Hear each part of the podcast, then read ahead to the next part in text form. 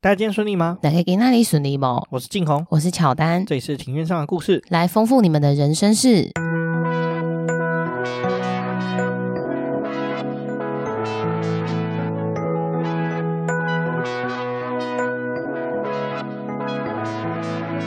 我们透过历史、书籍、电影、风土，带你进入那些看似很远却其实离我们很近的事，在这里扩散你我的小宇宙，还有那些故事所延伸出的观点。本节目透过 First Story Studio 上传，Google 搜寻 First Story 了解更多。我们今天录音的时间是四月四号的上午十一点，现在是清明连假期间，对，第四天了。对，然后因为这一集乔丹我因为喉咙不太舒服，所以声音可能有点难听，那真的是各位听众请见谅，不好意思。没关系，其实我也差不多，不知道为什么从日本回来之后就有点咳嗽咳嗽的症状。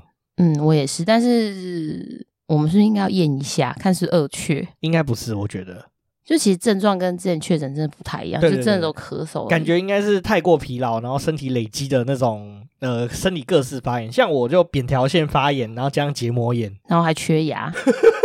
啊，缺牙这故事下一次再说好了。反正现在静红的状态是他讲话有可能有点闹红闹红的，因为他现在就是牙齿有点有点状况啊。对对对对，下次再告诉大家这个故事是怎么回事。首首先想要来回那个听众的留言，没错，在三月十七号。有一位听众，呃，在 Apple Podcast 留言，他的名字是谢谢你们用心制作的故事，然后很开心给我们的五颗星。内容是我是一位 Uber 司机，大约在两周前由解锁地球那边得知此频道，这两周还因为在车上播放的缘故，还至少多了两位乘客关注你们的频道。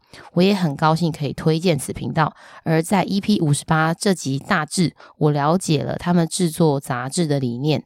以后我有带小孩到博二艺术特区，有遇到卖杂志的阿北，一定也会停下脚步了解一下。谢谢你们制作这些故事，让大家知道。那我们谢谢你的回复啦。就是也很高兴说，大致这一集就是有让你多理解一件事情啊，也很谢谢你在 Uber 上面播放啊。希望我们没有什么过激言论让你被投诉，因为我之前我们听了瓜吉的新资料夹，有 Uber 司机在这个他开车的时候就播放瓜吉的新资料夹，结果后面就有听众就听到，然后他讲一些屎屎尿尿的东西，结果 他就被客人投诉，就说什么这个 Uber 司机他都是在播一些屎屎尿尿的东西，希望说我们没有害你被投诉。哦，真的是有点无辜。那因为其实，呃，我那时候看到这一集的留言，就刚好那时候手机，呃，有跳通知出来，那时候是一大早。然后我因为看了这个留言，我真的是一一大早心情就很好，因为就变成是说，其实，呃，你这样子的留言让我受到很大鼓舞，是说，呃，原来我在我们在关心议题，也是真的有人因为听了我们的节目而去了解到这件事情，这其实真的是我们也想要传达的一个理念。没错，啊我们这边也在需要一下上节啊，谢谢你那边，就是这是我们这多了蛮多观众啊。那至于还有一个一星留言，那我们在节目上是不念一星留言的。如果说你希望留言被念出来的话，我们是要需要是五星的评。价不管好的坏的，我们都会念。嗯，没错没错。好，我们在开头，在最开头的地方讲到，我们就是去了一趟日本嘛。我想大家可能有看到我一个现实动态，其实我们累到翻掉，我们到现在都还是没有把这个我们去日本玩耍这个现实动态给 PO 出来啊。因为照片实在是太多，需要时间整理。没错，没错啊，对啊。毕竟本人我去过好几次日本啊，所以说对我来说就比较还好，只是就是有点久违的没有回到这个国家，就是观光的这样。而且加上其实也至少三年没有出国，所以就是啊，久违的出国，久违的搭飞机。对对对，我们就是这一次就疯狂的，就是狂玩了九天这样。而且你是因为是第一次去日本啊，那你对日本这个国家你有什么看法？我要讲一句很肤浅的话。帅哥有够多的，我觉得路上随便都是帅哥。其实他们不是帅哥，他们其实都是普男，但他们就是比较会穿搭，所以让他们升级成这个四面帅哥的这个等级。哦，但是确实也是每个人都蛮有型的啊，基本上不太会看到有人穿的很邋遢或者很随性的走在路上或者电车上。对啊，这样说没有错啊，而且他们整体街道感觉跟氛围就是比较干净，这样就是它有一种就是通透感，我很难形容。就台湾就是一种比较偏杂乱、杂乱一点的感觉，但是那边就是什么事情都很整齐。我那时候有发现一件事情啊，就是大部分啊，在电车啊、地铁上面，大部分的日本人都非常的安静。只要是讲话稍微比较大声一点，你注注意去看他的脸，他一定是有喝酒。不然一般日本人是都很很守秩序的，也很很安静的。台湾的捷运跟电车还有火车，其实相对来说真的比较嘈杂一些啦。哦，我跟你说，就是你会被逼着要听着那个阿尚他一整天的流水账，因为你其实没有要听他讲话，但是他因为讲电话实在太大声了，所以就被迫听他的整天的流水账。不然呢，我还遇过就是会剪指甲的。对啊，这比较麻烦。这超扯，就是火车或公车上，我遇过有人剪指甲，但是在日本，我是我是觉得绝对不可能有这种事情发生。对啊，对啊，那我们也说一下我们去了哪里啊？其实我们这次去的这个区域的话是金板神。对，我们其实一开始是先呃到了京都，对，我们就去了京都。岚山嘛，然后最后还到了这个京都御苑呢。其实我们虽然去酒店，但是我们排的很松散啊，所以其实也蛮多地方没有去到。就是我觉得这种金满城这个地方可以就是多去几次是没什么关系的啦。确实很多景点，然后每一个景点都值得深入探访。对啊，然后我们还有去奈良跟神户啦，神户就看个夜景嘛，然后奈良就是喂鹿啦。哦，说到那个鹿，那鹿真的很凶，非常凶。我觉得可能是疫情嘛，两三年没什么人喂它，我觉得鹿都变瘦了，而且很饿。你就你只要手上有拿那个饼干，然后他们就一直冲过来，就是要你喂。那你如果不喂的话，它就会嘴巴会跑出来，它会咬你的外套，甚至是它会吃你的地图。对啊，就是我有一张地图放在我的口袋啊，那我不知道为什么那只鹿是太饿了还是怎样，分不清楚，它就把我的。口袋的地图给吃掉，我是蛮傻眼的。他大概吃了一半，但是因为我们很担心说鹿吃了会消化不良，我们一直静红一直想要把它拿回来，但是那鹿非常的凶，他认为我们在抢他的食物。对啊，我是觉得那只鹿可能真是饿坏了，就是有点坏掉坏掉啊。然后我们还有去了一个蛮有趣的地方，就是阪神的甲子园球场啊。不过这个故事之后有机会再聊啦。就是如果你喜欢棒球的话，甲子园球场是蛮值得一去的一个。观光景点，说实在，他把整个就是棒球的历史啊脉络，通通都展展览品也是做的非常的完整。没错没错，因为现在汇率很低嘛，所以日本真的是蛮好买的一个地方。我们直接卡在那个二手衣店，直接卡不来，卡在里面出不来。然后药妆店也直接买爆，对啊，买到进红都傻眼。对啊，我人生第一次出国这么多次，从来没有一次行李超重了，我差一点就超重了。这次我们两个人的行李加起来。呃，限重是四十六公斤嘛，那我们总共装了大概四十四还四十五公斤左右。我跟你说为什么好？因为呢，我去了一趟日本，我才发现说，其实我在台湾，我所有惯用的东西基本上有八成都是日本的牌子，去那边买非常的便宜，所以就一直拿。我们最后一天的时候，行李还塞到凌晨两点了，想办法把这些东西压进行李箱里面，我都快崩溃了。确实是很难塞，不过我们也没有买酒啦，因为真的也没空间。对，对，真的也没空间了，真的是买到扛到快走不动了。好了，我们今天进入今天的正题了。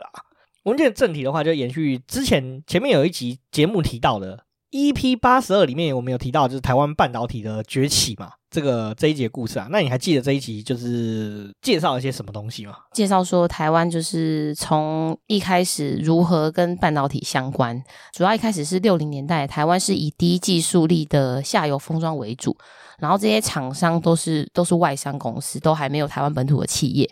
那直到六零年代末期，台湾的半导体之父潘文渊就受到了时任的行政院秘书长费华，还有交通部长孙运璇先生的邀请，然后来协助台湾做一个科技的发展，为交通部啊跟电信研究所组织顾问团，然后来讨论国家科技的发展方向，并决定了就是要朝电子业的方向发展。潘文渊跟孙运璇那时候。以及一票的这些财经的官员，动用各式各样的人脉啊，组织了一个很特别的科技顾问团，叫做电子技术委员会啦，叫 TAC。那，并且邀请很多当时在美国留学生加入，然后，并且向美方的这个 RCA 公司去学习这个半导体的一个技术啦，就是把这个最先进的半导体技术带进台湾，技术转移到台湾啦。那时候，从一九七六年五月开始呢，第一批种子出发去美国学习，一直到一九七七年的五月。一整年的时间，台湾就完成三百人次的这个训练，然后并且让这些就是出国训练的人学成归国，并且在这个同年的十月底完成这个示范工厂，并且在年底的时候产出第一片晶片。这是上一集我们有提到的东西，是台湾怎么从零就完全不懂半导体，一个农业时代直接点科技树，点到这个就是呃世纪帝国里面的就是最终的这个战场这样子。对啊，其实前面这一集非常精彩。一开始其实政府并没有把半导体这个产业纳入，就是国家的，就是发展的一个主要项目之一。那是由这些财经官员啊，然后跟潘文渊还有孙运璇先生，在他们动用自己的人脉啊，跟可能还有一些其他的努力之下，然后才争取到这样子一个机会。那我们上一集有讲到嘛，就是积体电路是做出来了。当初为什么是选定跟 RCA 合作？然后为什么又选定这个 CMOS 的技术？我记得我们上一集就断在这个地方，对不对？嗯，没错，所以要接着这边继续讲下去。没错嘛。那上一集我们有提到吗？就是这些参与这个 TSC 计划的这个留学生啊，我们上一集有提到啊，像史清泰啊、杨丁远啊、张新居等人啊，这些年轻人在美国年轻人啊，就受到很感动嘛，就想说，哎，国家开始搞一个就是伟大的事业了，所以就回到台湾工研院加入这个 TCA 嘛，然后又被这个 TCA 就派去美国 RCA 去学习这个技术啊。其实当初在美国的半导体技术其实有非常多的，而且 CMOS 的技术呢是一更新一代的技术了。那为什么当初是选择 RCA？其实是有原因的啦，主要有三个原因。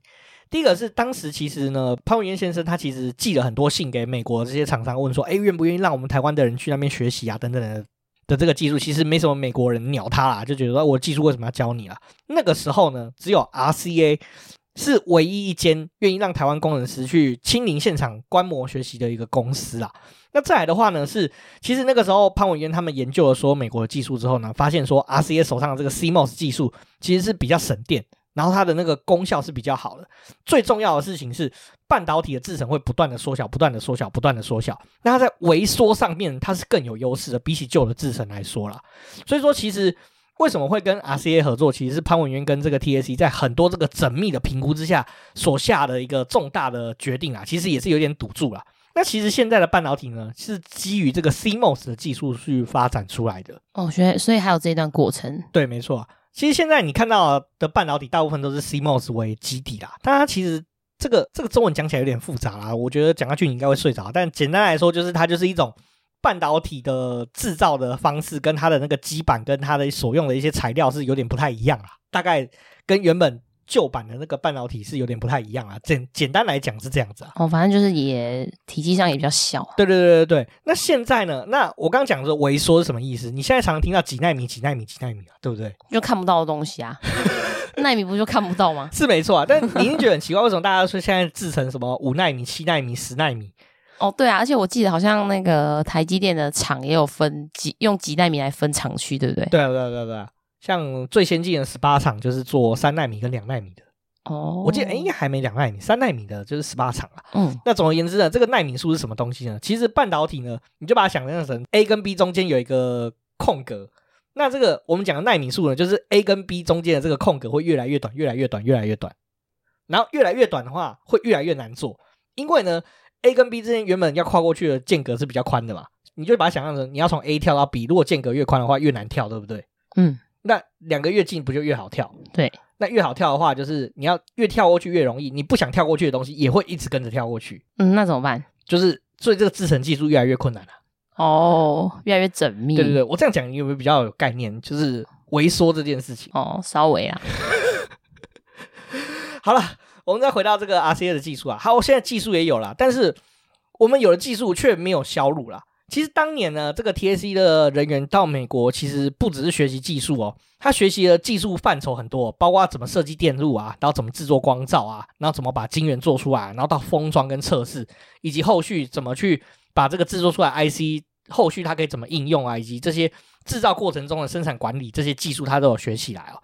那一九七七年呢，TSC 嘛，这些人回来之后，就在工研院电子所就展开这个示范工厂的建设嘛。然后，并且这些赴美的人才就回头、回头回到国内，就是投入这个生产研发啦。其实半导体的制作技术是有点麻烦的，你就想想象成说，这个半导体呢，它就是一大片的细晶圆，你就把它想象成它是那个印刷的纸，晶圆就是纸，嗯，然后上面的话，你要有一片东西啊，你要把东西印在上面嘛，所以说要有一个拓印的东西，就有点像它其实半导体的制造有点像影印机的概念哦，就是把东西拓印在晶圆上面，对对对对对，然后我们再把晶圆挖洞。它其实就有点像影印机啊，大概的意思就是这样子，所以这个制程是这样子的。当时示范工厂它是采用这个美国 RCA 公司转移的这个 CMOS 七 micrometer，就是七微米的这个制程技术啊，并且这个技术是可以拿来做成什么东西呢？就是做这个电子表的 IC 啊。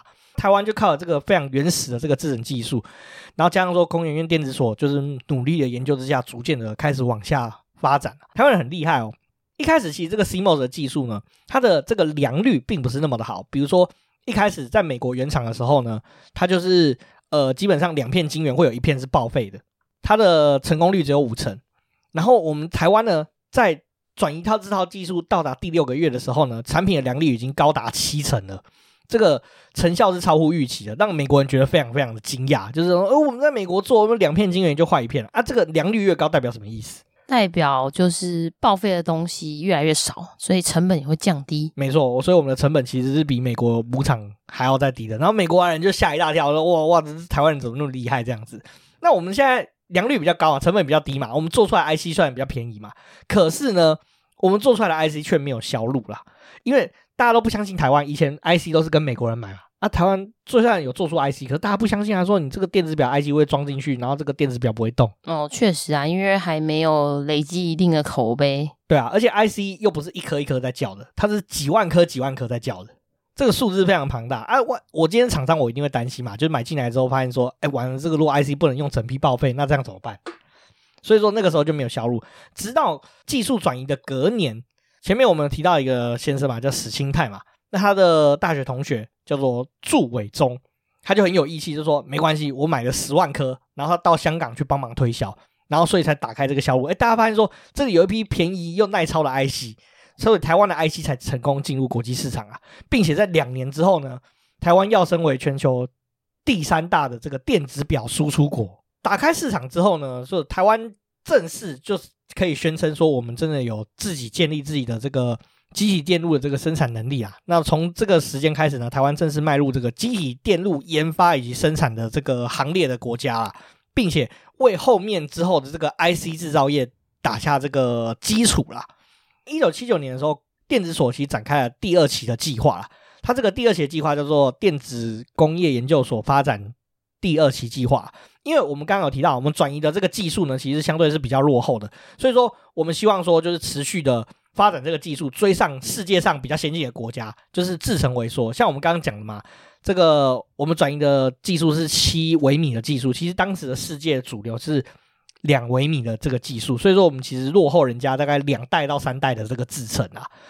所以说，我们就那时候就是持续就说要发展说，哎，怎么制造 IC 啊，然后并且去设计一些，就是研究一些电脑辅助的设计软体，因为电路是要用做设计的嘛。所以说那时候我们就是导入电脑的辅助设计软体的技术，以及并且说怎么去制作这个光照的技术。光照就有点像是影印机上面那一片那个那个你要影印上去的东西啦，就是原稿啦。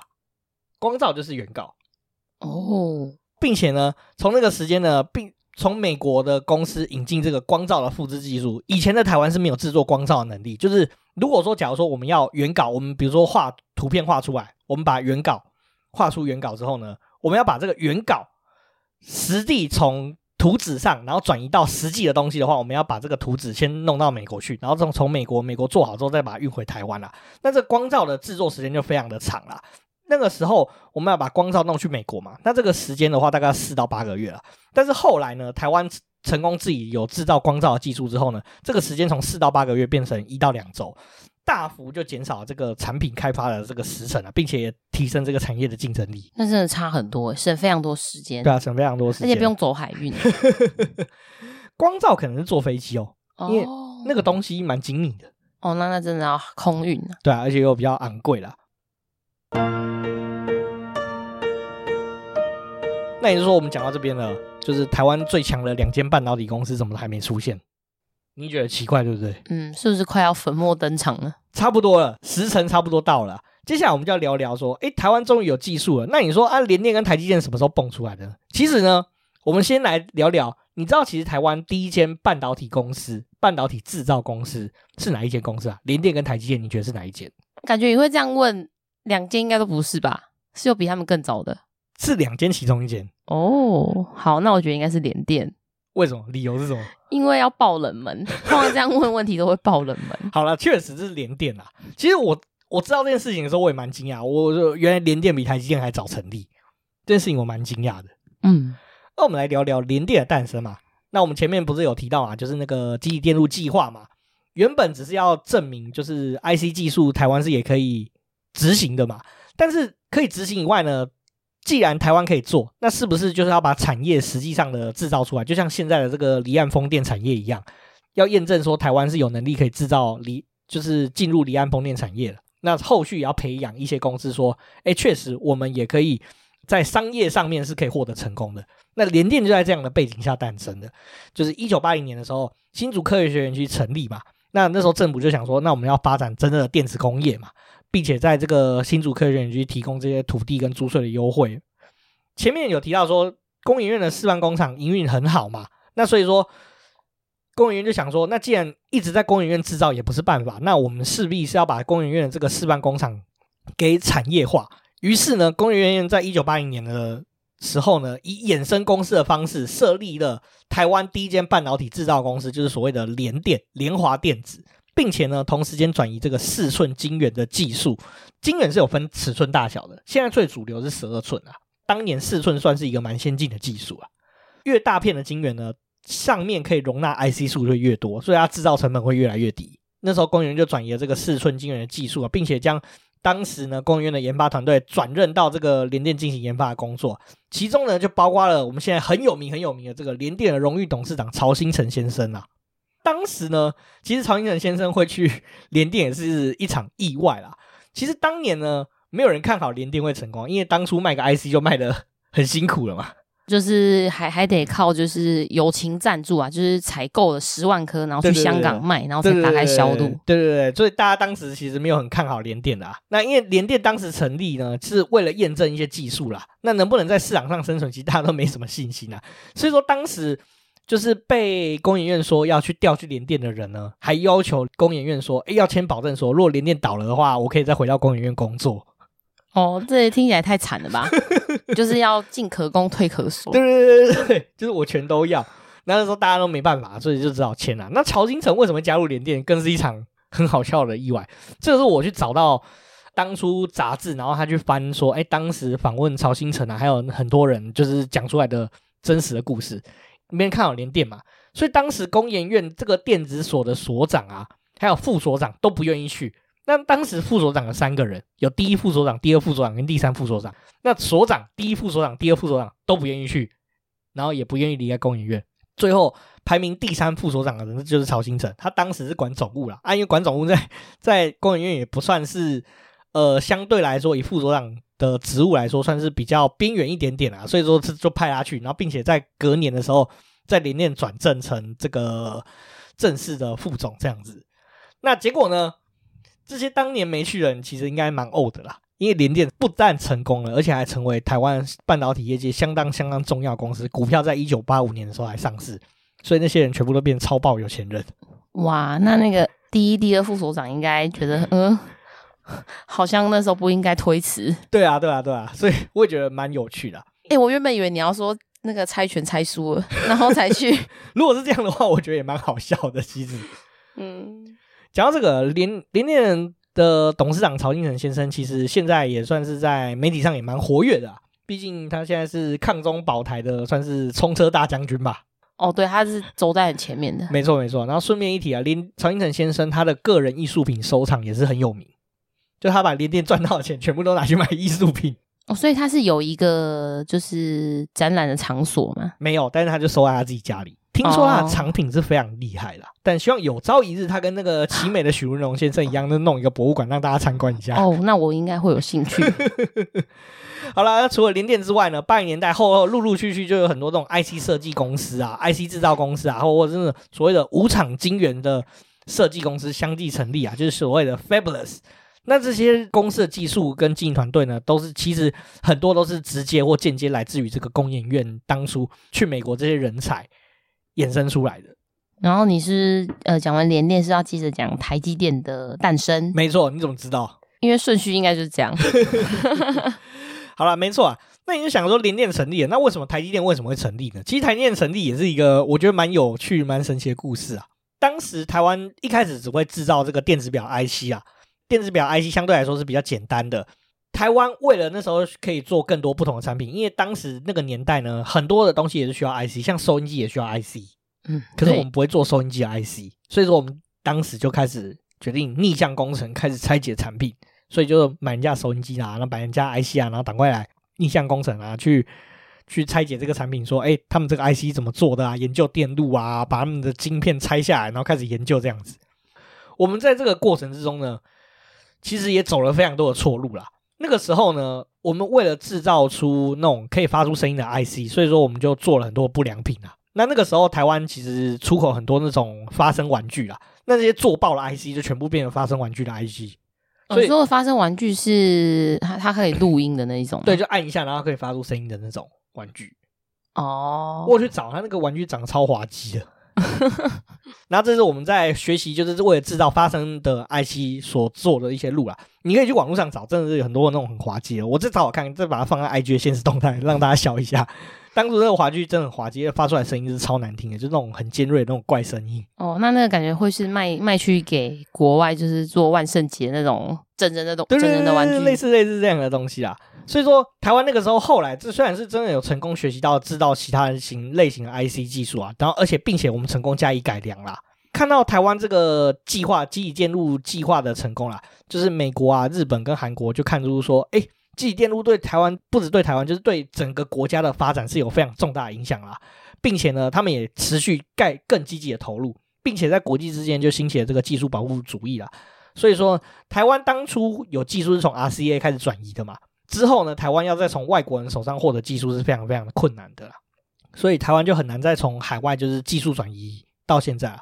而且呢，当时虽然说台湾有非常好的制造技术，可是研发却受到技术转移的限制啊，所以我们往先进制程的道路就卡了关啊。那时候落后于这个世界上大概两代到三代的制程啊。你现在应该很常听到啊，就是台积电是世界上最领先的工厂嘛，然后 Intel 就落后它一到两代的制程。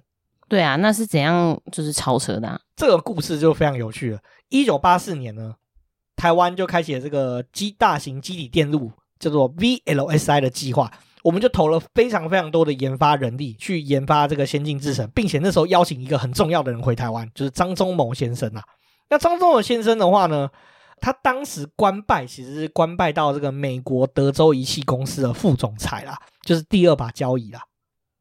那时候能够邀请到张忠谋回到台湾去担任工研院的院长，然后并且呃往下发展这个记忆电路是一个非常难得的事情啊。其实会说台湾研发会成功跟张忠谋先生也非常有关系啊，因为毕竟他在美国有人脉，那他一回到台湾，那肯定是可以带动另外一波工程师回到台湾，就是对于先进制程的这个努力啦。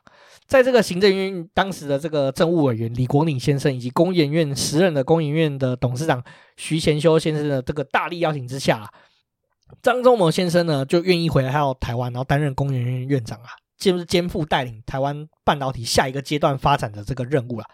前面的任务是把半导半导体搞起来会做，下一个任务的话是要追上世界的这个水准啊。在一九八六年的时候呢，台湾第一座。六寸的机体电路实验工厂就正式完工了。那我刚刚有提到嘛，四寸的晶圆，它能它单片可以切出来的 IC 是比较少的，六寸是可以比较多的，所以它经济效率是比较好的。这样说，它的制程技术可以追上世界的话，那我们是不是在世界上，我们在跟世界竞争的话，会更有竞争力？这样子，嗯，没错。那为了发挥这个工厂的这个实验工厂的这个经济效益啊，所以说在张忠谋先生的这个建议之下，以及当时这个政务委员李国鼎先生的支持之下呢，就在工研院在一九八七年的时候成立了这个台湾机体电路制造公司。哦，就是一九八七年的时候，台积电正式成立了。没错，没错。那你知道台积电现在的这个厂区编码是从 F two 开始了，F two 就是代表 Fab，Fab 就是代表说晶圆厂的意思。现在台积电最早最早的总部是在 F two，那 F one 就是哪里呢？F one 就是在工研院里面哦。那台积电的这个 F 的数字越大，就代表越新的工厂。所以说，台南的 F 十八就是最先进的工厂。那现在的总部在 F 十二，我有进去过，蛮气派的。那里面还有一栋大楼叫做 Morris 张大楼，叫张忠谋大楼。哦，你知道他的英文名字吗？对对对对对。然后我有一次去里面开会的时候，我看到野生的魏哲家本人，就是台积电的董事长。哇！他就刚好要去开会吧，他就看一个白发老人，然后从那个里面走出来，然后快速跳上他那个司机的宾士。他用跳的哦，他就走路很轻快啊。哦，脚步轻盈的意思，脚步蛮轻盈的，不是真的用跳的。对对对，他脚步蛮轻盈的。这算是我跟台积电的一点小渊源。我有看过野生的魏哲家先生。那再回到这个台积电的故事啊，那当时像这个联电成立的时候，其实是很类似的啊。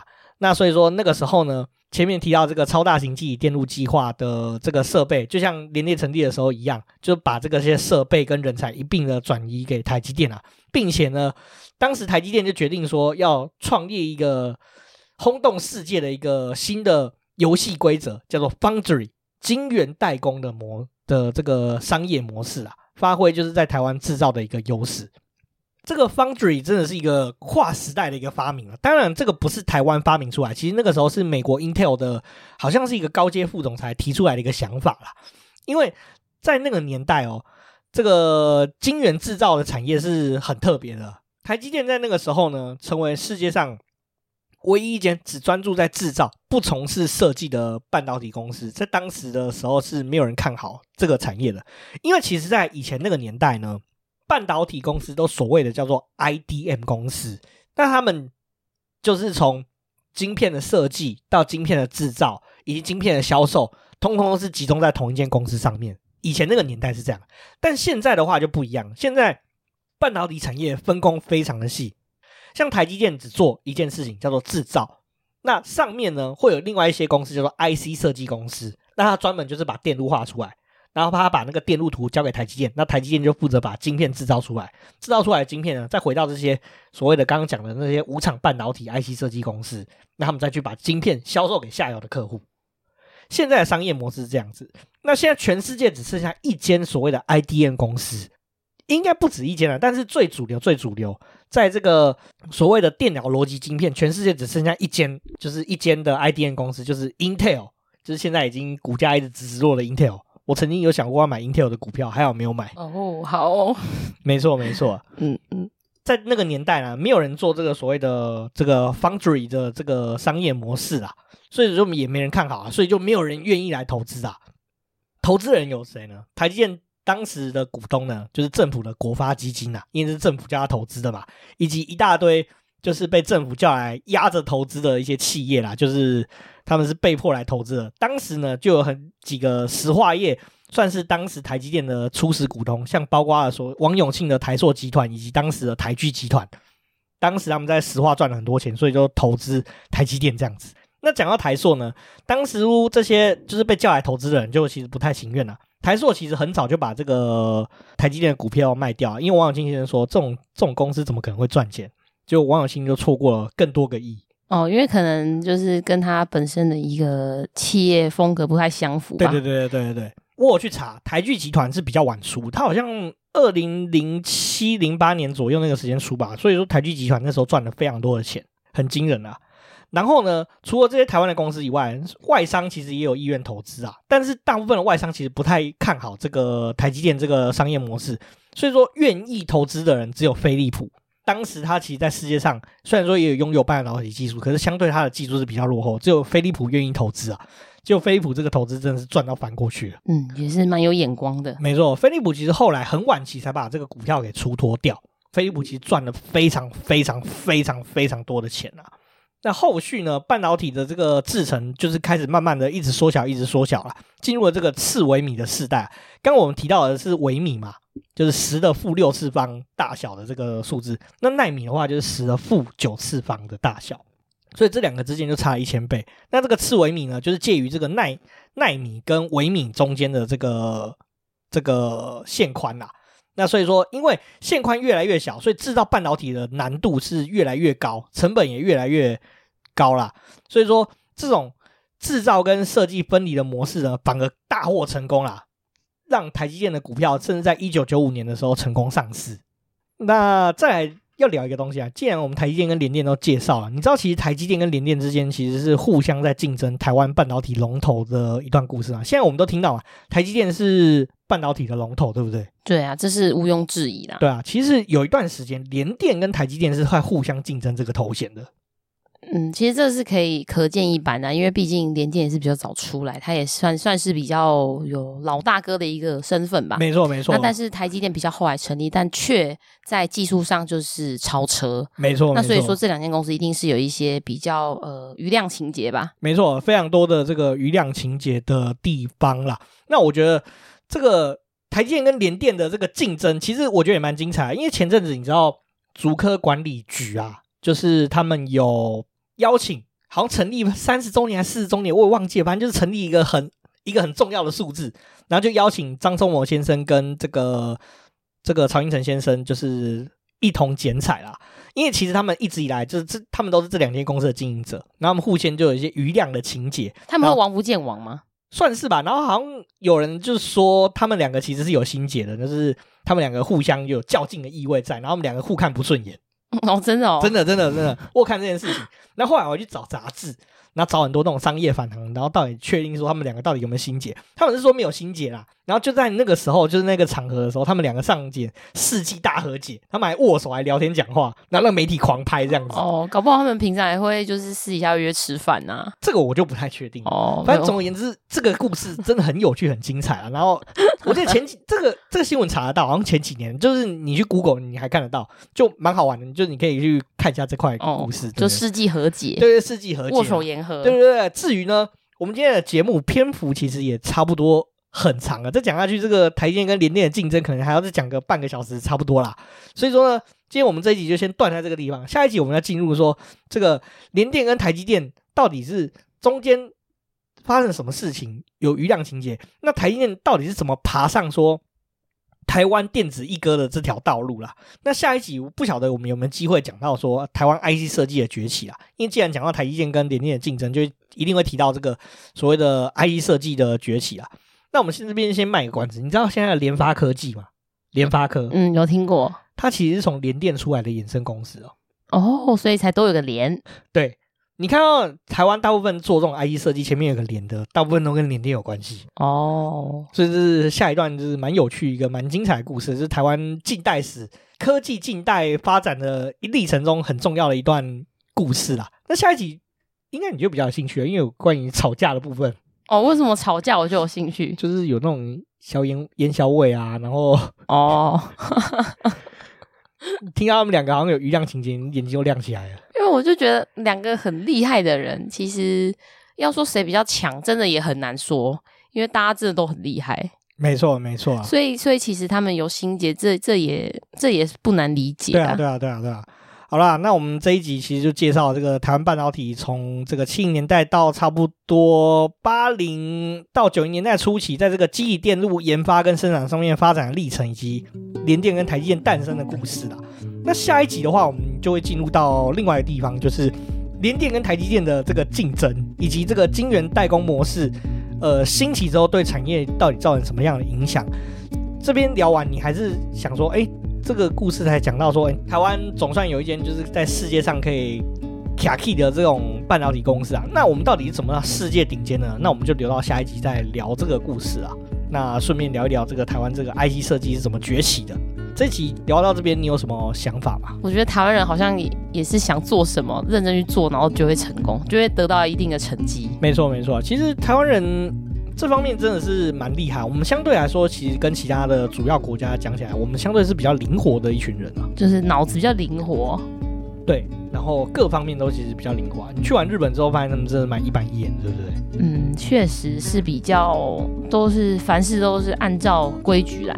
没错啊，所以其实日本半导体以前是很强大的国家，到现在呢，他们是已经成为半导体失落的国家了。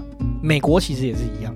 那我们怎么超英赶美的这个故事，我们下面后面会继续提到这部分。嗯，那真的是蛮值得骄傲的。没错啊。那至于我的想法是，因为我曾经在这个产业链里面啊，所以我就觉得说，看完这些故事之后，觉得说，其实台湾能够走到现在这个这个这步田地，其实中间除了努力以外，真的也蛮多运气的成分存在的。对啊，其实也是出了很多的关键人物，就是包括呃这些出钱出力的一些相关的人士、有利人士。没错，没错。